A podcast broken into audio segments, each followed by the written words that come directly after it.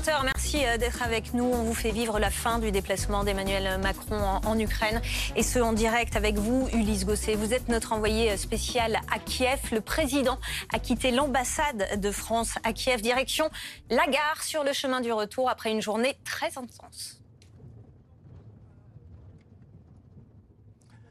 Oui, le cortège présidentiel, en effet, traverse maintenant le centre de Kiev pour rejoindre la gare centrale euh, d'Ukraine et reprendre le train euh, vers la Pologne. 8 euh, heures à 9 heures de train cette nuit, donc avec une arrivée demain matin en Pologne à l'aube. Et le président reprendra son Airbus présidentiel pour revenir à Paris en fin de matinée. Alors, dans le train, ça va continuer à être extrêmement intéressant sur le plan diplomatique puisqu'il va retrouver le président du Conseil italien et le chancelier allemand Scholz et tous les trois, ils vont faire justement le bilan euh, de cette euh, visite euh, historique, pour reprendre la formule du président italien, du président du Conseil italien, qui a permis donc d'annoncer que les quatre grands pays, France, Allemagne, Roumanie, Italie, étaient favorables à une candidature immédiate de l'Ukraine dans l'Union européenne. C'est le principal résultat de cette visite à Kiev qui a permis au président français de revoir le président Zelensky et, selon la formule du président ukrainien, de tourner la page entre guillemets, après euh, la, polémique et les critiques formulées en Ukraine sur euh, euh, la proposition et les, les, formulations du président français concernant la nécessité de ne pas humilier la Russie. Donc une visite qui s'achève maintenant, c'était la dernière étape. Juste un mot de l'ambassade. Le président a salué les gendarmes et les magistrats qui ont été chargés par la France d'aider l'Ukraine à enquêter sur les crimes de guerre. Il a rencontré notamment la procureure générale d'Ukraine qui est chargée de tous les dossiers, quelques 10 à 12 000 dossiers d'enquête sur des crimes de guerre commis depuis euh, l'invasion russe en février dernier. Dernière étape donc de ce voyage euh, avec euh, un parcours dans la nuit. Nous arrivons maintenant à la gare de Kiev et le président va embarquer dans son wagon d'ici quelques minutes. Merci beaucoup, euh, Ulysse Gosset. On garde bien sûr votre euh, image, c'est l'image de François Luce qui est avec vous. Je précise que vous êtes dans un véhicule qui suit le véhicule du président de la République, Emmanuel Macron, donc en direction de la gare de Kiev pour rejoindre en train euh, la Pologne. Je présente mes invités qui sont avec nous ce soir sur le plateau. Michel Olagaray, merci d'être avec nous, vice-amiral et ancien directeur du Centre des hautes études militaires, Gallagher Fenwick. Merci d'être également avec nous, grand reporter. Vous êtes l'auteur de Volodymyr Zelensky l'Ukraine dans le sang aux éditions du Rocher. Frédéric Ponce nous a rejoint, journaliste, spécialiste en géopolitique. Et vous êtes auteur de Poutine aux éditions euh, Kalman Levy. Et puis euh, Laurent Neumann, éditorialiste politique euh, BFM TV. Natacha, Emmanuel Macron avait promis de ne pas arriver les mains vides en Ukraine, de ne pas venir que pour la photo. Est-ce qu'il a tenu la promesse? Alors, c'est assez euh, subtil. C'est-à-dire que la photo, elle est là et c'est une photo absolument historique. En effet, voir Olaf Scholz, Mario Draghi, euh, Emmanuel Macron et le président euh, roumain ensemble à Kiev, c'est en soi un événement. Pour autant, pour ce qui est de ne pas être arrivé les mains vides, certes, Emmanuel Macron a abordé la question des crimes de guerre, de l'aide de la France, est arrivé avec des, des canons César. Enfin, grosso modo, le point essentiel qui peut laisser penser que cette promesse est tenue, c'est la question de la candidature euh, à l'Union européenne, sachant que c'est une candidature, certes candidature immédiate, mais enfin euh, la Turquie est candidate depuis très, très hmm. longtemps, donc ce n'est pas n'est pas le problème. Mais de toute façon, c'est toute la question de ce déplacement, c'est-à-dire qu'il arrive, il, Emmanuel Macron n'avait plus le temps il ne pouvait pas ne pas y aller et il fallait qu'il y aille avant la fin de la présidence française du Conseil euh, européen. Euh, ça donne un déplacement dont on va euh, analyser tous les ressorts, mais moi, l'image qui me frappe, c'est surtout, certes, cette image de ces chefs d'État réunis, la froideur de Volodymyr Zelensky malgré son, sa phrase sur le fait que la page est tournée, tout dans son attitude montre qu'il y a une espèce de volonté d'afficher sa colère alors qu'il ouvre les bras en général, que ce soit à Boris Johnson, à d'autres. Il y a là un message. Et alors, ce message, pardon, mais en face ne signifie pas que euh, les Européens, Emmanuel Macron, Mario Draghi, Olaf Scholz, soient obligés de quêter un geste d'amour. Je pense qu'ils ont tenu leur rôle et qu'ils tiennent leur, euh, leur agenda. Alors on va écouter les mots d'Emmanuel Macron justement sur euh, cette question de l'adhésion à l'Union européenne et sur le statut de candidat. Écoutez ce qu'il a dit aux Ukrainiens. Aujourd'hui, c'est clairement sur le sol ukrainien que se joue la sécurité du continent européen dans son ensemble. C'est le premier message que je voulais adresser aux côtés de mes homologues.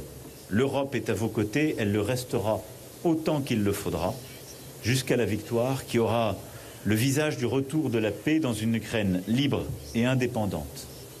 Gallagher Fenwick, est-ce que ça c'est un message fort adressé à Zelensky? Est-ce que c'est de nature à le rassurer ou pas? Alors, le temps nous le dira, mais les mots prononcés par le président français, à mon avis, aujourd'hui, et les Ukrainiens et les Ukrainiennes le, reconnaissent, sont les bons. Parce que ce déplacement devait servir, en effet, à dissiper, et ça, c'est le mot du président français, une ambiguïté quant à sa position. Euh, ça servait également, si vous voulez, euh, à euh, renforcer les liens à la fois avec les partenaires européens, mais aussi avec le partenaire ukrainien maintenant. Et on le voit dans cette image derrière vous, cette asymétrie vestimentaire en dit long sur le rapport entre ces deux hommes, qui est aussi un rapport de force.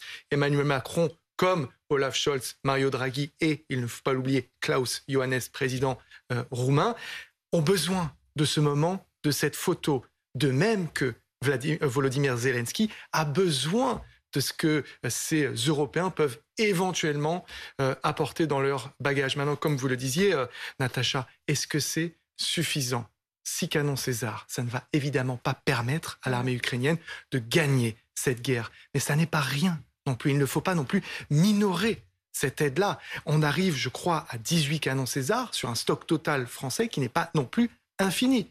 Donc c'est quand même quelque chose de très concret. À cela, il faut ajouter les promesses formulées par euh, Olaf Scholz de formation de militaires, sachant qu'il y a probablement une plus grande déception du côté euh, allemand, en tous les cas pour les Ukrainiens, puisque l'Allemagne, à, ma connaissance, n'a toujours pas livré d'armes lourdes. Il y a aussi, euh, on en parlera, les promesses formulées par Mario Draghi, et enfin le soutien d'un pays du flanc oriental de mm. l'Europe. Donc on a quand même plus de 200 millions d'Européens représentés par ces quatre chefs d'État aux côtés de Zelensky. Alors, Laurent Neumann, il faut aussi préciser que pour l'obtention, du statut de candidat officiel, il faut euh, l'accord des, des 27. C'est pas gagné. Oui, oui c'est un long, euh, long processus. D'abord l'avis de la Commission européenne demain, puis ce Conseil européen où vous avez raison de le préciser, il faudra l'unanimité des 27. Or, on sait qu'il reste une semaine pour décoincer euh, des sujets de crispation avec certains États membres. Je pense au Danemark, aux Pays-Bas, l'Autriche notamment, euh, notamment sur les questions d'état de droit, d'indépendance de, de la justice, de transparence de la vie politique.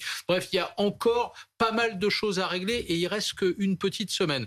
mais on peut imaginer quand même qu'on ira vers cette unanimité. Mais à partir de là, c'est un processus extrêmement long euh, qui, s'ouvre. Néanmoins, euh, je, pense, sans, sans, employer des grands mots, euh, euh on emploie les mots de journée historique euh, à tout bout de champ. en tout cas, c'est une journée extrêmement importante pour une raison simple, c'est que ça fait 20 ans très exactement que les Ukrainiens attendaient ce qui s'est passé aujourd'hui. Rien que pour ça, c'est extrêmement important. Alors oui, c'est une candidature, ça ne fait aucun doute, et le processus sera long. Certains parlent de 10 ans, 15 ans, 20 ans, pourquoi pas.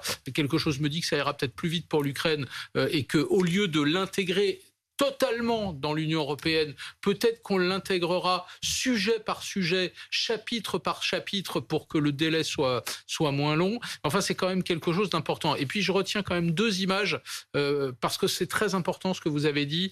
Euh, vous avez parlé d'asymétrie vestimentaire. On avait un chef d'État en t-shirt kaki qui signifiait que c'était un chef d'État en guerre, euh, autour avec à ses côtés quatre présidents en costume cravate qui ne sont en Ukraine que pour faire la guerre par procuration. Et c'est extrêmement important de le comprendre. Et l'autre image, pardon, on l'a peut-être pas assez dit, mais c'est l'image de ces quatre chefs d'Européens à Irpin. Ils ont été voir l'horreur de la guerre de leurs yeux vus. Ils ont été la sentir mm. émotionnellement, charnellement. Je vous assure que ça change tout. Tous ceux qui sont allés sur un théâtre de guerre le racontent. Lorsque vous avez vu les choses, ça n'est pas la même chose. Allez, on va retrouver euh, Ulysse, Ulysse Gosset en garde de Kiev. Le président Macron s'apprête à quitter l'Ukraine, Ulysse.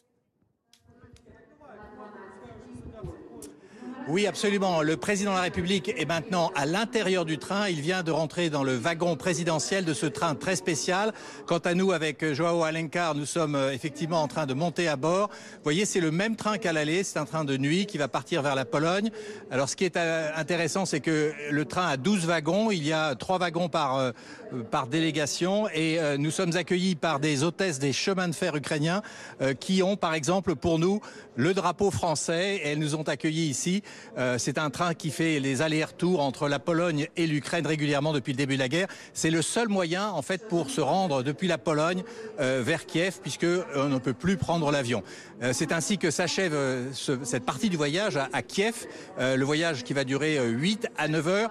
Mais en réalité, le, le, travail diplomatique, le sommet diplomatique se poursuit puisqu'il va y avoir une nouvelle conférence à trois entre les présidents français, euh, le chancelier Scholz et le président du Conseil italien, Mario Draghi, qui vont pouvoir faire le bilan euh, de cette visite euh, assez exceptionnelle qui rentrera dans l'histoire de l'Ukraine et de l'Union européenne. Merci beaucoup, Elise avec Joao Alencar. Frédéric Ponce, pour vous, c'est quoi le bilan de cette journée? Je crois qu'on exagère un peu le côté historique. Effectivement, il y a des, photos fortes, des, visites très émouvantes sur le terrain, mais ce côté euh, visite historique, c'est plutôt le narratif européen, français en tout cas. Euh, les uns et les autres avaient besoin de, se revoir, de conforter les positions. Emmanuel Macron et les Européens, euh, un peu sceptiques sur cette guerre, l'allemand et l'italien, devaient sortir du brouillard vis-à-vis -vis de leur opinion, devaient conforter euh, euh, Zelensky dans le soutien de l'Europe. Ça a été fait, ça a été dit, des promesses d'armement, promesses d'intégration dans l'Europe. Zelensky avait besoin lui aussi de, de ce soutien européen parce qu'on sait ça commence à apparaître, même si les médias n'en parlent pas. On sait qu'il y a des tensions à l'heure actuelle dans ces équipes, sur le terrain notamment. Il y a, des, frictions, tout le monde n'est pas d'accord sur la, tactique à suivre, la stratégie. Et donc il y a eu des, des petites, euh, euh, comment dire, chamailleries entre chefs militaires qui sont remontés à la présidence euh, à Kiev. Et Zelensky a tout ça en tête. Et il lui faut aussi pour son opinion civile comme pour son opinion militaire, il lui faut euh, des, des engagements d'avenir que seule l'Europe peut apporter à travers le volet politique, c'est-à-dire l'intégration, et à travers un soutien renforcé de, euh, de l'aspect militaire des choses. Et donc, euh, vous savez, euh, Zelensky, ça a été très bien souligné, c'est un chef de guerre, ce t-shirt militaire. Lui, tous les jours, il perd 100, 150, 200 soldats sur le terrain. Et donc, euh, ces poignées de main, ce sourire euh, rayonnant d'Emmanuel Macron, c'est pas du tout le sourire de Zelensky. Zelensky, il fait le, job, il fait le jeu avec les Européens, mais il, il, va retourner sur le On va revenir sur l'image en direct avec les, les, portes de ce train. Euh, qui se euh, referme euh, à l'instant. Le train d'Emmanuel Macron qui s'apprête à quitter l'Ukraine après une journée de, 24 heures sur place. Hein. Laurent Neumann, c'est finalement l'image qu'on avait ce matin aux alentours de, de 8 heures. Et là, les chefs d'État, Emmanuel Macron, ses homologues allemands, italiens, qui repartent vers la Pologne. Oui, une image forte ce matin. La première de cette journée euh, euh, en Ukraine, c'était cette image des trois présidents en pleine nuit euh, dans ce, wagon. elle était forte déjà cette image, et on peut on peut imaginer, Ulysse Gosset le disait très justement il y a quelques instants, qu'au fond le, le, ballet diplomatique entre guillemets va continuer parce qu'on a fait des promesses à Zelensky, mais maintenant il va falloir les tenir ces promesses et que le jeu ne fait que commencer. Je rappelle qu'il y a un sommet européen à Bruxelles 23 et 24, et encore une fois il reste reste des pays à convaincre de cette adhésion euh, future euh, de l'Ukraine. En tout cas, à cette légitimation du statut de candidat officiel à l'adhésion. Euh, il va falloir encore convaincre. Il y a huit jours à faire. Chacun y prendra sa part. Le chancelier allemand a un rôle à jouer, notamment peut-être auprès de, l'Autriche, auprès des, Pays-Bas. Le, français Emmanuel Macron, en tant que président du, Conseil, va, a quelque chose aussi, un rôle à jouer. cette présidence tournante se termine le, 30 juin. Il est hors de question pour ces trois chefs d'exécutif que ça se passe mal dans huit jours. Donc euh, ce travail-là, il va commencer là, dès, le, dès ce voyage retour euh, en Pologne. Mais le plus, dur va commencer, c'est l'ouverture des chapitres qui permettront l'adhésion de l'Ukraine. Moi, je me souviens très bien, en 2014, Natacha, 2014, quand, les Ukrainiens ont, demandé à, entrer dans, l'Union européenne, des chapitres ont été ouverts. Et sur la corruption, sur tous les sujets de gouvernance, ça a été non tout de suite. Bien sûr. Et rien n'a bougé depuis. Il faut juste rappeler une chose. En 2019, une, une ONG a classé l'Ukraine comme pays le plus corrompu du monde. Donc, la guerre est un, phénomène qui a bouleversé la donne, évidemment, mais tout l'enjeu, et c'est ce que jouent Emmanuel Macron, Olaf Scholz, Mario Draghi, c'est certes d'accueillir l'Ukraine comme candidate, mais de ne surtout pas précipiter les choses, parce que sinon, c'est l'Europe qui va être dans un état absolument épouvantable et qui risque d'y laisser encore des plumes, sachant que les élargissements précédents n'ont pas été non plus extraordinaires pour aller vers une Europe politique. Michel Lagaray, je vous vois euh, hocher la tête. Oui, je suis tout à fait d'accord avec ce qui a été dit en disant que ce n'est pas une journée historique du tout. Moi, ce que j'ai apprécié dans ce, dans ce déplacement, c'est la mesure. Et la mesure qui va dans le sens que vous disiez aussi. C'est-à-dire qu'on n'est pas euh, devant Boris Johnson. Ce ne sont pas des déclarations à la porte-pièce. Ce n'est pas le bout-de-feu. C'est de la diplomatie, de la diplomatie véritable c'est-à-dire celle qui doit aboutir, comme l'a dit euh, le président Macron, comme qui doit déboucher sur des négociations véritables. Et contrairement à ce qui a été dit, moi je n'ai pas vu un grand sourire chez le président euh, de la République française et de l'Union européenne. J'ai vu quelqu'un plutôt de sérieux, parce qu'il savait très bien qu'il y avait cette tension avec Zelensky. Zelensky qui surjoue peut-être un peu son, euh, son côté chef de guerre, hein, parce que c'est quand même pas quelqu'un qui a été chef de guerre au départ. Hein. Il joue très bien euh, sa partition. Euh, il l'a, il joué euh, sur tous les tableaux. Peut-être faudrait-il qu'il la surjoue un peu moins maintenant, parce qu'il va falloir arriver aux négociations. Parce que là, là, je vous rejoins tout à fait. Quand on fournit des Césars, quand on fournit 18 canons, mais c'est 20% de l'artillerie française. Oui, c'est ça. Donc il faudra bien venir un jour mais on, on, commence déjà à le savoir, que nous sommes au bout de nos possibilités. Et quand on dit qu'on racle les fonds de tiroir, on racle les fonds de tiroir, hérité de l'ex-URSS avec euh, tous les armements euh, que l'on peut trouver en Slovaquie, en, Tchéquie, etc. Mais après les armements modernes, nous n'en avons pas, nous ne pouvons pas les donner. Donc c'est d'une certaine façon une obligation qu'a l'Union européenne de pousser vers la voie diplomatique. Et je voudrais souligner une chose, c'est qu'en parlant de diplomatie, moi, il y a une absence qui me paraît importante, c'est que ces trois chefs d'État ont fait escale en Pologne.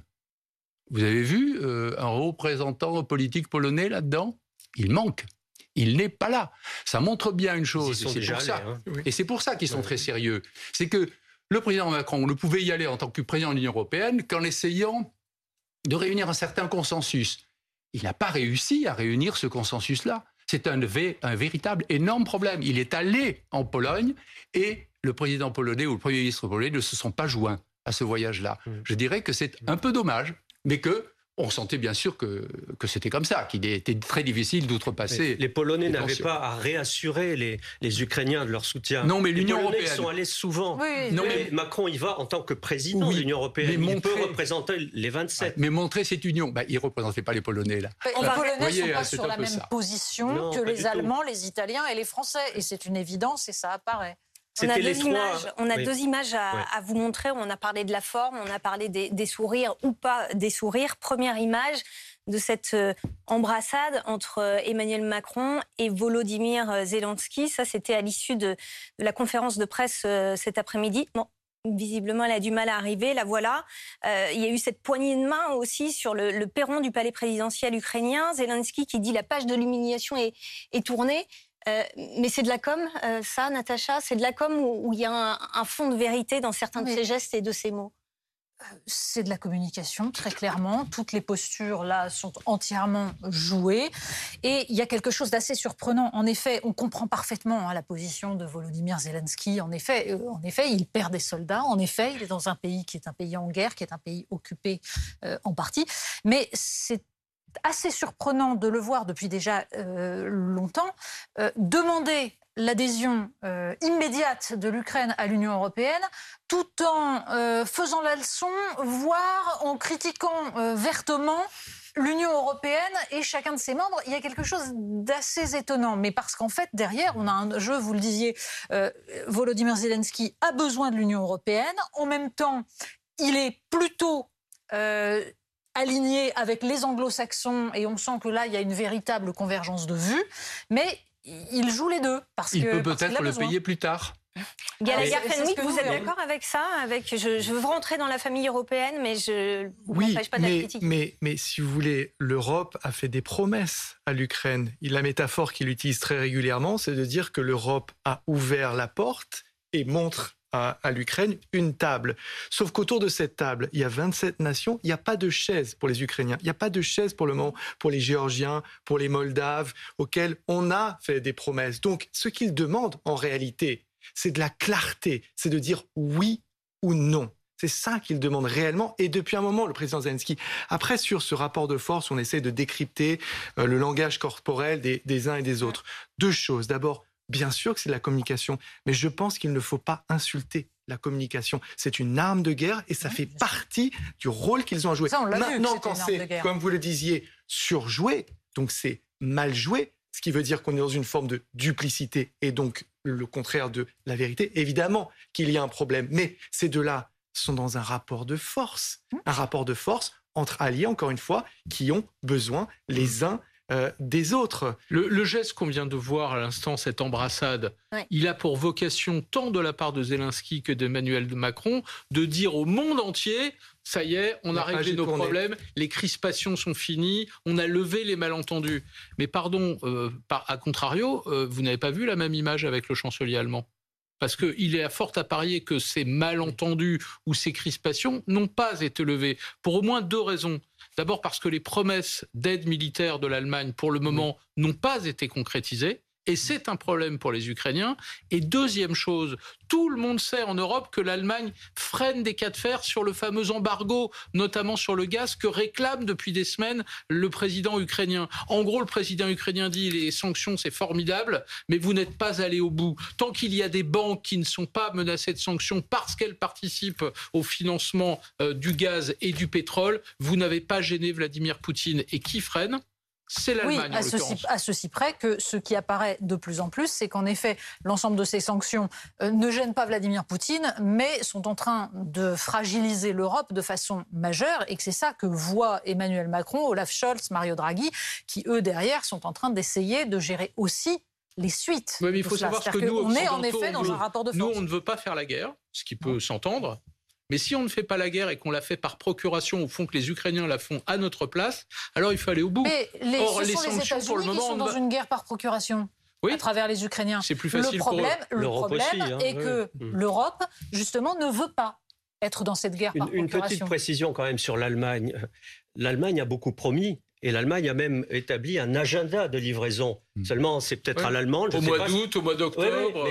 Oui, mais, ça va arriver. On peut comprendre Zelensky qui s'impatiente. Et à travers ce geste, ces, embrassades et, et ces sourires peut-être un peu crispés, il adresse aussi un message à sa population parce que il dit nous allons recevoir de plus en plus d'armements, c'est très bien pour le front, mais il fallait donner une perspective politique aux Ukrainiens qui, depuis 10 euh, ans, 12 ans, réclament l'intégration à l'Europe. Et là, il l'obtient, et donc ça donne une perspective très encourageante pour le moral des populations ukrainiennes. J'ai l'impression qu'il va y avoir une accélération d'histoire, parce que en ce qui concerne le gaz, il y a un agenda. Les Allemands avaient dit on arrêtera le pétrole d'ici euh, un mois, euh, etc.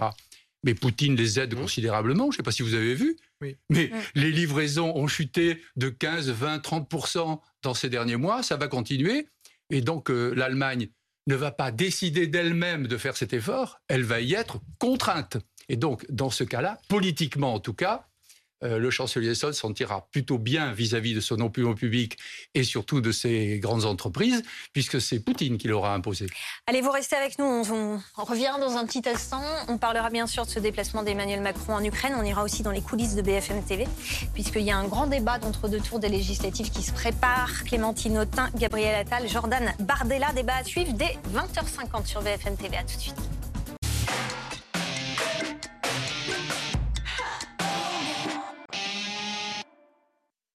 Il est bientôt 20h30. Merci d'être avec nous et merci de nous rejoindre dans Polo News. Dans un instant, on va revenir sur les temps forts du eh déplacement d'Emmanuel Macron en Ukraine. Mais tout de suite, on part dans les coulisses de BFM TV parce que dans une vingtaine de minutes maintenant, c'est le grand débat d'entre-deux tours des législatives. La tension qui commence à monter en coulisses. Aurélie Casse, Maxime euh, Switek, ce sera vous aux commandes de ce débat avec trois invités.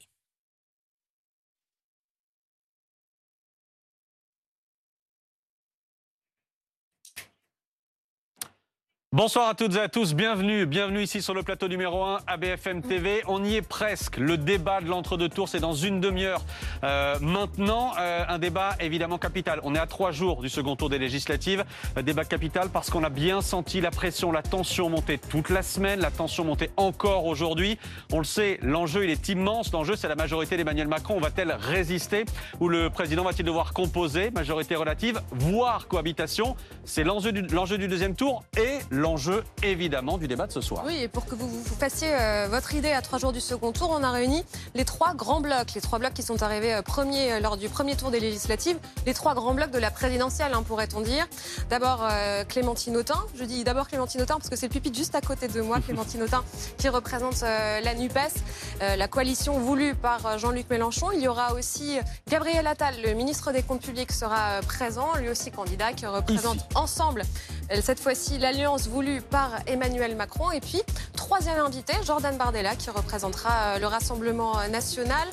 On peut vous donner le programme aussi de l'émission. Ça commencera par des questions d'actualité. Évidemment, les questions d'actualité qui se sont d'une certaine manière imposées à nous avec la visite d'Emmanuel Macron aujourd'hui euh, à Kiev. On commencera tout à l'heure par parler de, euh, de l'Ukraine. On parlera aussi de l'autre actualité du jour, la canicule. 12 départements en alerte rouge ce soir. Et puis il y a trois grands thèmes évidemment. Premier de ces thèmes, le pouvoir d'achat qui vous concerne euh, directement. Quelle réponse très concrète On posera la question à, nos invités? On parlera aussi de nos services publics, dans quel état sont-ils? On parlera de l'hôpital qui est d'ores et déjà euh, en crise. Il y a plusieurs inquiétudes pour cet été. Et puis euh, de nos écoles, comment euh, davantage aussi recruter, mieux rémunérer les professeurs. Ça fera partie des questions que nous allons poser ce soir. Et puis, dernier grand thème, la sécurité. Voilà, c'est dans une demi-heure. Vous pouvez d'ores et déjà réagir, vous préparer à réagir avec le hashtag débat BFM. Et tout à l'heure, on vous montrera le, oui, QR code. QR code, faut Prenez bien votre téléphone. Hein, Ce sera tout à l'heure pour le début de l'émission. Dans 20 minutes maintenant. Merci beaucoup. Merci Aurélie. merci Maxime. Et vous avez vu l'image de Jordan Bardella du Rassemblement national qui vient tout juste d'arriver donc dans nos locaux. Allez, on va prendre la direction maintenant de, Kiev. Vous avez vécu le déplacement d'Emmanuel Macron euh, dans la capitale ukrainienne toute la journée. Benoît Ballet, vous êtes sur place. Le président français qui vient de partir, hein, on l'a vécu il y a quelques minutes. Il est parti de la gare de Kiev en train comme à l'aller d'ailleurs après une, une journée placée sous haute sécurité. Oui, évidemment, parce qu'on l'imagine un, déplacement comme cela euh, de quatre euh, chefs d'État, donc euh, le président français Emmanuel Macron, mais également le chef du gouvernement italien, le chancelier allemand et puis le président roumain. Ça ne s'improvise pas. Il faut préparer la venue en amont et puis faire en sorte de, distiller les informations au fur et à mesure pour que justement ce, ce déplacement se fasse en toute sécurité. Et ça commence par l'arrivée ce matin du président français en gare de Kiev, une arrivée dont on a euh, connu l'heure que, très tardivement. Et euh, il faut aussi le dire, le, point de départ, cette euh, gare de marchandises en, Pologne dont est parti, d'où est parti le, président, était, a été son, emplacement était totalement anonyme. Un déplacement ensuite par convoi, 6, 7, jusqu'à 8 voitures par, chef d'État qui sont allées à Irpin, cette ville martyre de l'ouest de la banlieue de Kiev. Et là également, les différents chefs d'État ont euh, pu euh, observer les, ruines de cette euh, ville où, les Russes ont, été, que les Russes ont investi pendant un mois également sous haute sécurité avec énormément de, militaires, de policiers, de, forces spéciales. Et puis ensuite, un moment fort de la journée quand Emmanuel Macron et ses homologues se sont entretenus avec Volodymyr Zelensky à l'intérieur du palais présidentiel. La totalité des journalistes ont dû, pour des raisons de sécurité, donner leur téléphone portable, se séparer de leur téléphone portable, le donner au service de sécurité. Il était interdit de pouvoir, de pouvoir émettre ne serait-ce que le moindre signal à l'intérieur du palais présidentiel. C'est vous dire l'importance de la sécurité autour de, ce déplacement aujourd'hui. Euh, Benoît Ballet à Kiev avec euh, François Luce. Natacha, est-ce qu'il a pris des risques, Emmanuel Macron, en se rendant à Kiev aujourd'hui? Euh, il faut rester raisonnable, c'est-à-dire qu'on a tous en tête cette espèce de vision fantasmatique, évidemment, d'un obus, quelque chose qui tomberait sur ce train avec quatre chefs d'État. En fait, non. En fait, ça se passe pas comme ça. C'est d'ailleurs pour ça, c'est pas un train blindé.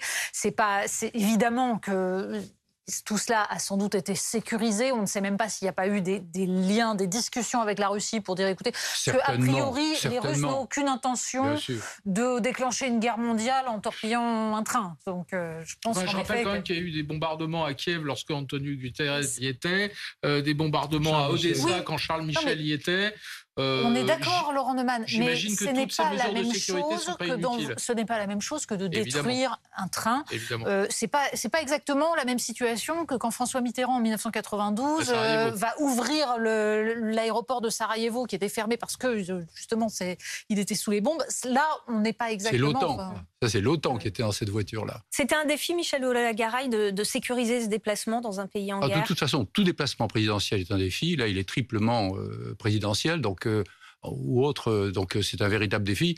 Mais il ne m'étonnerait pas du tout que la Russie ait été informée de ce déplacement-là. Parce que c'est aussi un dialogue, c'est un dialogue, c'est une mise en scène bien sûr et tout ça, mais c'est un dialogue sur fond de diplomatie qui va progresser ou qui devra progresser. En tout cas, je ne vois pas quel aurait été l'intérêt des Russes, et bien au contraire, de, d'être, d'être coupable d'une frappe sur ce, style de réunion. C'est, absolument impensable. D'ailleurs, vous avez vu, ils sont, dans les jardins aussi, ils tiennent une, une, une, séance euh, complètement ouverte. Ça me paraît non seulement impensable, mais à mon avis, il pourrait bien être que ce soit euh, préparé. Oui, ça a été préparé avec les Russes aussi, euh, ah évidemment. Mais regardez la, la réaction des Russes dans cette affaire profil assez bas. Ils ont réagi par la dérision en se moquant des mangeurs de spaghettis, de, de, de, grenouilles et de, grenouilles. au foie. Euh, et, leur réaction. C'est un, tweet ben de Medvedev. C'est le message de, ah Medvedev qui dit finalement euh, aucune utilité, on, s'en fiche. L'horloge tourne, on va gagner. C'est une façon de répondre à, à, cet événement qui est historique pour nous, pour une partie des Européens. Pour les Russes, pas du tout. Ils ont vu passer, je crois, une trentaine déjà de, chefs d'État, de gouvernement. Euh, euh, avant Emmanuel Macron, l'allemand et l'italien. Donc pour eux, c'est la routine d'une certaine façon. Ouais, je ne suis pas tout à fait d'accord avec ça. Euh, euh, souvenez-vous, certains disaient oh là là, mais quand la Finlande et la Suède annoncent leur désir d'entrer dans l'OTAN, mais comment va réagir Vladimir Poutine, etc. La vérité, c'est qu'aujourd'hui, comme à propos de l'OTAN, aujourd'hui, le statut de candidat de l'Ukraine à l'entrée dans l'Union européenne euh, c'est une forme de défaite diplomatique pour Vladimir Poutine ou de victoire diplomatique pour Zelensky, dites-le comme vous voulez. Mais pardon, euh, euh, c'est exactement ce que redoutait, ce que ne voulait pas Vladimir Poutine. Pousser des États européens proches de, la Fédération de Russie ou dans les bras de l'OTAN ou dans les bras de l'Union européenne. Il y a dix ans, il y a huit ans de cela, les Ukrainiens ont fait la révolution à cause de ça, parce qu'ils voulaient rentrer dans l'Union européenne. Et les Russes s'y sont opposés parce qu'ils ne voulaient surtout pas ce changement absolument fondamental. vous de ce qu'ont dit les Russes à ce moment-là, en 2014. Les Russes ont dit, euh, évidemment, c'est un mauvais coup pour la Russie. Nous ne nous opposons pas à l'entrée de l'Ukraine dans l'Union mhm. européenne à une condition, c'est que les intérêts de la Russie soient préservés. Alors là, il y a des discours, mais oui, et, leur position n'a pas changé. Je pense, alors l'OTAN, c'est un casus belli. Mhm. Mais l'Union européenne, si les intérêts de la Russie, commerciaux notamment, parce que l'Ukraine a, des tas d'avantages avec la Russie jusqu'à ces derniers temps, jusqu'au déclenchement de la guerre. Si les intérêts de la Russie sont préservés, je suis persuadé que les Russes accepteront d'avancer. Vous m'accorderez que c'est une drôle de façon de respecter l'autodétermination des peuples. Ah non, mais aujourd'hui ça a changé, tout a changé. Pardon, mais l'autodétermination des peuples est une dimension absolument essentiel. Mais vous n'allez pas, euh, vous, conviendrez que dans l'histoire humaine, elle n'est garantie qu'aux États puissants et que c'est justement mm. ça qui est en train de bouger, c'est-à-dire que l'Ukraine a gagné son droit à une autodétermination, à ceci près qu'elle reste un lieu de, conflits et de bras de fer entre les États-Unis, l'Europe, la Russie, et qu'elle a évidemment droit à son autodétermination, mais qu'il faut tenir compte aussi de sa géographie. Et qu'en effet, le, en 2014, euh, c'était déjà un bras de fer entre les États-Unis qui voulaient tirer l'Ukraine et la Géorgie dans l'OTAN et la Russie qui ne voulait pas. Le peuple ukrainien, à cette époque-là, n'était d'ailleurs pas majoritairement favorable à l'entrée dans l'OTAN pas du tout. Ça a bougé depuis parce que justement il y a eu le Donbass, la, peur. Il y a eu aussi un travail de la part des États-Unis qui est un travail de, on va dire, de préparation de l'opinion et tout ça a joué. Donc là, Vladimir Poutine a perdu dans le sens où sa réaction, le déclenchement de la guerre pousse l'Ukraine dans un camp qui est le camp occidental, voire mmh. anglo-saxon américain. En revanche, L'Union européenne, ce n'est pas l'OTAN, c'est pas la même chose. Et l'Union européenne, l'Europe a intérêt à ce qu'il y ait non seulement un cessez-le-feu, une paix, une pacification c'est-à-dire une protection de l'Ukraine, mais surtout pas repousser la Russie dans les bras de la Chine comme c'est en train de se passer. C'est pas la même position que les Américains et c'est ça qui va être l'enjeu à venir, me semble-t-il. On va écouter à présent euh, Mario Draghi, Emmanuel Macron, ses homologues allemands, italiens et roumains ce matin se sont rendus à, à Irpin, dans la banlieue nord-ouest de Kiev. Nous allons tout reconstruire. Ils ont détruit les crèches, les terrains de jeu. Tout sera reconstruit. Les Ukrainiens ont même déjà commencé. Ils ont un système numérique pour que chaque endroit qui a été détruit soit remis en place. Ils savent exactement où se trouvent les sites qui doivent être reconstruits.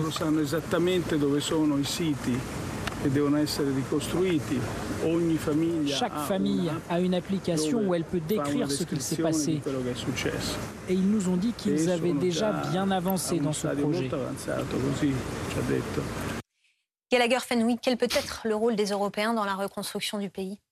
Financer, euh, apporter des garanties de sécurité, comme vous le disiez, euh, et euh, Mario Draghi, derrière, a promis, et le président français l'a secondé euh, là-dessus, d'être aux côtés des Ukrainiens dans la durée. Et ça, c'est des mots qui avaient besoin d'être entendus et prononcés, parce que l'Ukraine, aujourd'hui, a deux grands ennemis. Le premier, c'est évidemment la Russie, mais le deuxième, c'est la lassitude. La lassitude de ces pays qui soutiennent et dont les populations voient le coût de la vie augmenter. On les en avait prévenus il y a deux mois, il y a des semaines, tout le monde était d'accord pour payer son chauffage plus cher. Maintenant, on parle du coût énergétique des climatiseurs. Et force est de constater que, et c'est mesuré à l'échelle de euh, l'Europe, quand on sonde les populations sur le degré de soutien qu'elles sont prêtes à, à, apporter et les sacrifices que cela engendre, eh bien, on voit progressivement ce degré de soutien diminuer. Et ça, c'est très périlleux pour les Ukrainiens et les Ukrainiennes. Et le coût de la reconstruction sera énorme, Michel Olagaray, parce que les dégâts sont, sont Ah, tout à fait. Il y a 2-3 mois, il était chiffré à 2000 milliards. Maintenant, ça a dû exploser littéralement. Mais ce que je veux dire, c'est que Poutine, il n'a pas tout perdu déjà. Il a déjà la renonciation à l'OTAN. Ensuite, moi, je pense que l'accès euh, enfin, à la candidature, à la candidature de l'Union européenne, c'est tout à fait supportable pour lui. Parce qu'il a bien compris que certains Européens n'allait pas faciliter les choses, enfin, allait un peu faciliter les choses, mais que ça allait prendre, on a dit des dizaines d'années, regardez où en est la Turquie quand même. Hein. Bon, d'accord, la Turquie est un, caractère un peu spécial, mais néanmoins, c'est tout à fait supportable, parce qu'entre-temps, qu'aura fait Poutine, qu'aura fait la Russie, où, quelle aura été euh, la position géographique à la fin de du conflit, pas de la guerre, parce que les négociations peuvent. Euh, donc c'est tout à fait supportable. Alors que moi, il me semble que euh, le président Zelensky a peut-être eu tort de ne pas accepter cette union politique qui lui était proposée. Parce que ça, c'était quand même lancer une machine, il aurait été au cœur du réacteur. Il ne l'a pas... réellement refusé. ce qu'il a refusé, c'est que ce soit en remplacement du statut de pays adhérent à l'Union européenne. Mais peut-être que cette union politique va revenir par la, par la fenêtre pour une raison. Je pense qu'elle n'est pas oubliée, vous avez raison. Non, mais pour une raison très simple, c'est que si Zelensky veut adhérer le plus vite possible à l'Union européenne, il sait qu'il ne pourra pas avant 10 ou 15 ans remplir tous les chapitres. Il Donc il a intérêt à ce qu'on organise quelque chose qui lui permette d'être déjà à la table déjà à la table, même s'il n'a pas entré plat dessert, au moins il participe au banquet sous certains aspects. Raisonnablement, il a manqué, me semble-t-il, une occasion d'être au niveau des grands chefs politiques dans l'Union européenne. Il n'est pas à la table du banquet, comme vous l'avez dit. Frédéric France. Oui, là, en ce moment, nous sommes focalisés sur cette visite, et c'est bien normal, sur Zelensky, Macron, les Européens. Mais que fait Poutine pendant ce temps-là? Poutine prépare le coup d'après. Il est en train de terminer la guerre dans le Donbass, il va, il va s'emparer du Donbass, après il défendra euh, le Sud, Kherson et, la Crimée, mais il est déjà avec ses diplomates notamment sur un autre, euh, un autre dossier. Cet autre dossier, on en a les prémices là, et, je, prends le pari que dans les semaines ou les mois qui viennent, ça va être le gros de, nos, notre activité, c'est euh, les suites pour le pétrole et le gaz, les suites pour les céréales. Il prépare à travers ces nouvelles armes qu'il a en main aujourd'hui. Il n'y a pas que des canons chez Poutine. Il y a aussi le pétrole, le gaz, les céréales, le tournesol. Il prépare le futur de la diplomatie russe. Il est en train, avec les Chinois, qui sont derrière le rideau, très discrets, il est en train de préparer le monde de demain. Le monde de demain, c'est avec la quasi-totalité de l'Asie, la quasi-totalité de l'Afrique et une grande partie du Moyen-Orient. Poutine a un ou deux coups d'avance. Quand il, aura, en aura fini avec le Donbass, que les opinions occidentales seront un peu lassées, l'émotion sera retombée, Poutine, lui, continuera sa guerre ou sa confrontation avec l'Occident et avec l'Amérique ce sera dans le reste du monde. Non, je suis tout à fait d'accord avec cette analyse. Et d'ailleurs, hier, euh, mercredi, c'était le 69e anniversaire de Xi Jinping, le leader chinois. Et devinez qui l'a appelé? Vladimir Poutine. Ces deux-là se sont très longuement parlé. Et à l'issue de cette conversation, il y a deux communiqués, comme d'habitude, un chinois et un euh, russe. Dans le chinois, qu'est-ce qu'on y lit? Eh bien que le leader chinois soutient euh, la sécurité et la souveraineté russe. Et côté russe, on se félicite de l'approfondissement d'un accord global. Et, donc, effectivement, quand on se repasse ce euh, tweet de Medvedev qui euh, voilà use d'insultes et, de clichés et qu'on le complète avec les déclarations de Peskov, porte-parole du Kremlin, qui dit de cette aide européenne qu'elle est, et je la cite, futile et qu'elle ne fera que prolonger la guerre, soit qu'on assiste, c'est une véritable scission. La Russie qui se détourne, qui ne veut plus rien avoir à faire avec un Occident qui est faible.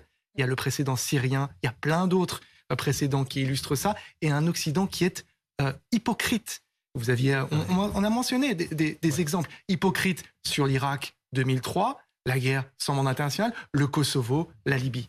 On va parler maintenant. pardon. Quand Poutine, enfin, Medvedev dit que l'horloge tourne, c'est aussi la boussole qui tourne. Et la boussole indique aujourd'hui la Chine, l'Orient, l'Asie, l'Afrique. Et c'est une boussole que tiennent les Russes. Alors, on va parler du timing de ce déplacement d'Emmanuel Macron. Euh, on est en pleine campagne d'entre-deux tours des législatives. Il est à 2000 km de Paris. Et ça, c'est pas du, coup, du goût de Jean-François Copé et de Marine Le Pen. Écoutez d'une légèreté incroyable. Enfin, la maison brûle et Emmanuel Macron, il regarde ailleurs. Enfin, l'imaginer ce matin dans un train hmm. vers l'Ukraine, comme s'il pouvait pas attendre la semaine prochaine, alors que l'extrême gauche est, au, est, quand même aujourd'hui hyper menaçante. Mais qu'est-ce que c'est que cette stratégie d'évitement, alors qu'aujourd'hui, son sujet numéro un est de savoir s'il a une majorité pour gouverner le pays? Mais c'est une folie. C'est une folie, une telle légèreté. Le fait qu'Emmanuel Macron se déplace euh, à Kiev n'a rien de choquant. Euh, c'est le calendrier qui interroge. Ce calendrier interroge d'autant plus euh, qu'il a cru bon de faire une déclaration électoraliste sur le tarmac de l'aéroport. Et ce mélange des genres est effectivement, je trouve, gênant au regard du fonctionnement normal de la République. Natacha, est-ce que le calendrier a été mal choisi? Alors, le problème n'est pas le calendrier de euh, ce voyage en Roumanie puis à Kiev, qui était d'ailleurs très certainement, euh, pour ce qui est de la Roumanie, prévu de longue date, donc Emmanuel Macron savait très bien. Le problème, c'est l'absence de campagne autour. Et le fait qu'Emmanuel Macron, en effet, semble s'apercevoir sur le tarmac, euh, avant de partir en Roumanie, qu'il y a une campagne législative et que peut-être elle ne se passe pas forcément bien. Ce qui est contestable, ce n'est pas qu'Emmanuel Macron joue son rôle euh, à l'international, c'est même ça fait partie de ses attributions et on espère bien que ça ne disparaît pas en période euh, électorale. En revanche, il y a en effet un problème, c'est-à-dire qu'il a cru pouvoir effacer cette campagne comme il a effacé la présidentielle. Hmm. Benjamin, est-ce que ce déplacement peut avoir un impact sur le scrutin? Parce que Marine Le Pen, elle dit aussi, en fait, il utilise sa posture de chef de guerre pour influer sur euh, les législatives dimanche. Je ne crois pas. Je, ne crois pas que les, électeurs se prononceront dimanche en fonction de ce qu'ils ont vu. Il y a peut-être un, petit espoir chez certains du côté de la, la majorité présidentielle que ces images-là convoquent une forme d'effet drapeau, que le fait de voir Emmanuel Macron entouré de ses homologues, eh bien certains se disent ah bah oui peut-être qu'il faut pas changer de capitaine dans la tempête et qu'il faut que le capitaine il puisse avoir des marges de manœuvre. Mais honnêtement, je pense que les Français ils sont surtout intéressés par la question du coût de la vie, par la question du pouvoir d'achat. Un petit mot quand même sur les les deux euh, sonores que, l'on vient d'entendre. Mm-hmm. Euh, Jean-François Copé, euh, issu d'une famille politique gaulliste, qui en vient à reprocher au président de la République et à dire que c'est une folie que de se rendre euh, en Ukraine euh, pour aller discuter avec Volodymyr Zelensky, alors même que d'autres, pas Jean-François Copé, mais d'autres considéraient que c'était un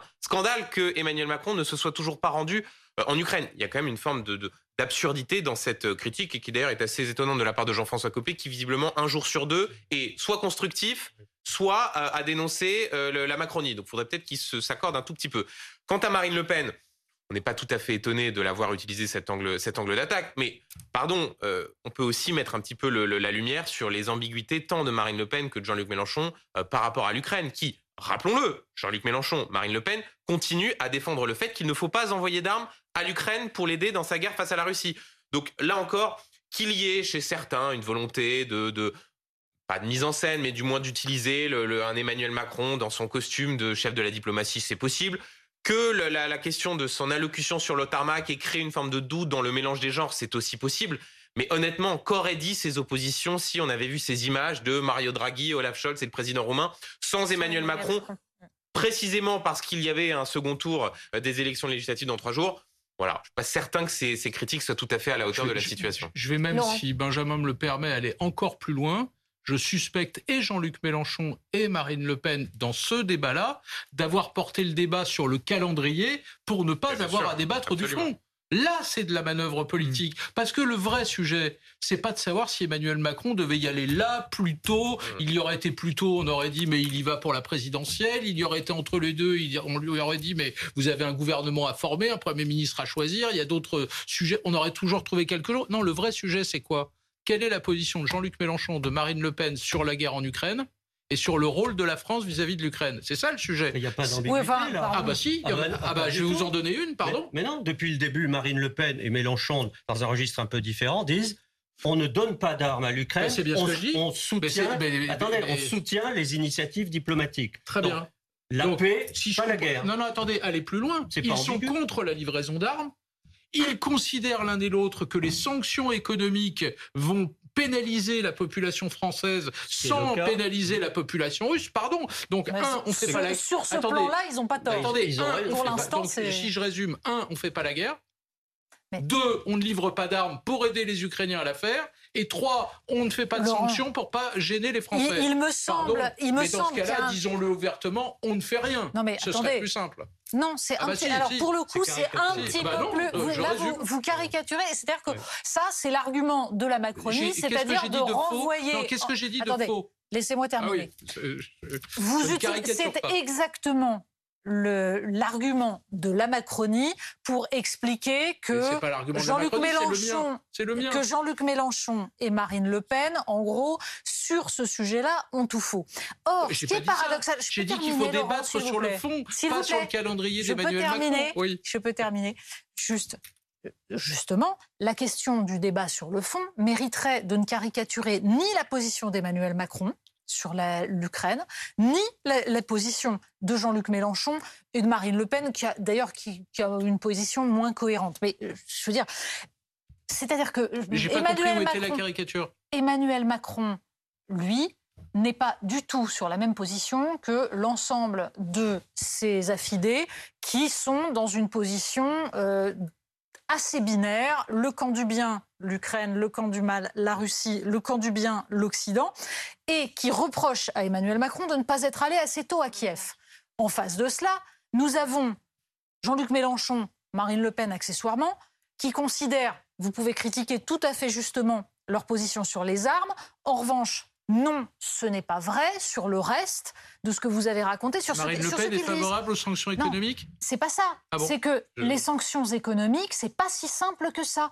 Donc, évitons de caricaturer les positions des uns et des autres. et en revanche, ce qui me semble surprenant, pardon, ce qui me semble surprenant, c'est qu'immédiatement, on en revienne à cette idée que aussi bien Jean-Luc Mélenchon que Marine Le Pen entraîneraient la France dans des positions délirantes sur les questions internationales. Le sujet n'est pas là. Pardon, je ne pense pas que Jean-Luc Mélenchon serait totalement délirant sur les questions internationales. Allez, pense que le débat, Laurent, si vous, le débat est politique. Laurent, si vous voulez bien, le débat est politique. Il est sur, les questions, sur les questions intérieures. Les sanctions, votre point de vue, c'est qu'elles sont nécessaires. Je n'ai pas donné de point de vue, j'ai donné le point de vue de Marine Le Pen et de Jean-Luc Mélenchon. elle est contre les sanctions, scandale. Bah oui, mais non, je n'ai pas dit scandale. Les sanctions sont un scandale. Parce que ah bah voilà, vous vous le dites. Mais parce que les sanctions frappent principalement aujourd'hui les populations européennes, ouest européennes. En Russie, les sanctions ça frappe, euh, ça fait diminuer un peu le niveau de vie, ça, ça vide peut-être certains magasins, mais c'est tout, ça n'ira pas plus loin. On n'a jamais mis un, un pays à terre avec des sanctions. En revanche, on est en train de dégrader notre appareil agro-industriel en France, notre économie. On fait baisser euh, en ce moment le niveau de vie de nos populations pour ces sanctions décidées principalement par les Américains. Deuxième réflexion. Si vous voulez, on, nous attend en plateau. Ah, il y a un débat qui est très important quand même. C'est le débat d'entre-deux tours des législatives. C'est donc une poignée de minutes maintenant euh, avec euh, trois invités Gabriel Attal, Clémentine Autain et Jordan Bardella pour le compte présidentiel, pour la Nupes et pour le Rassemblement national. C'est quoi les enjeux ce soir, Natacha, de ce de ce débat? Comment est-ce qu'ils vont pouvoir convaincre bah, est-ce qu'ils vont pouvoir convaincre les abstentionnistes du premier Alors, les enjeux, ils ont été présentés par Maxime Switek et Aurélie Casse tout à l'heure, c'est-à-dire c'est la question de savoir s'il y aura une majorité pour Emmanuel Macron et si cette majorité sera relative ou absolue. C'est-à-dire qu'en gros, on va le rappeler parce que c'est nécessaire, les élections législatives sont des élections essentielles. C'est-à-dire que ce sont les, les gens qui vont aller décider, qui vont aller voter les lois qui vont être élus. Donc, ça veut dire que quand les institutions fonctionnent, on a là le vote qui va déterminer toute la politique qui sera menée dans les cinq ans qui viennent, c'est-à-dire qu'il y a un programme et que ce programme va être appliqué. Tout le problème, c'est qu'on n'a pas eu de campagne, donc on n'a pas vraiment de présentation de programme gouvernementale de la part des différents partis, à, ceci près que la NUPES a fait campagne, ça on peut leur reconnaître. Et derrière, la question va être de savoir si Emmanuel Macron, s'il avait par exemple, je ne sais pas, une majorité relative, comment ça se passerait, les négociations, ça donne du poids à qui? Est-ce que ça donne du poids à la droite? Donc, quelle politique est menée économiquement? C'est tout ça qui va se jouer. Euh, Benjamin, c'est quoi les enjeux pour chacune des personnalités présentes sur le plateau? Gabriel Attal, Clémentine Autain, Jordan Bardella. Euh, avant de répondre à votre question, je, réponds juste aussi à un enjeu. C'est qu'on va avoir ce soir un avant-goût de ce que l'on va voir à l'Assemblée pendant cinq ans. Parce que quel que soit le résultat, majorité absolue, majorité relative, c'est la confirmation de ces trois blocs et c'est la confirmation aussi que la vie parlementaire sera beaucoup plus vivace qu'elle ne l'a été pendant ce premier quinquennat, où il y avait une majorité pléthorique et où il y avait un groupe Les Républicains qui était parfois constructif, parfois un peu moins, mais qui honnêtement n'était pas particulièrement difficile à vivre pour la majorité. Maintenant, si on prend euh, un par un, pour Gabriel Attal, en tant que ministre du budget, il va y avoir un enjeu, c'est de répondre à un certain nombre d'accusations qui sont lancées notamment par la NUPES sur le supposé euh, programme caché, avec par exemple l'invention d'une hausse de la TVA qui serait soi-disant dans les cartons.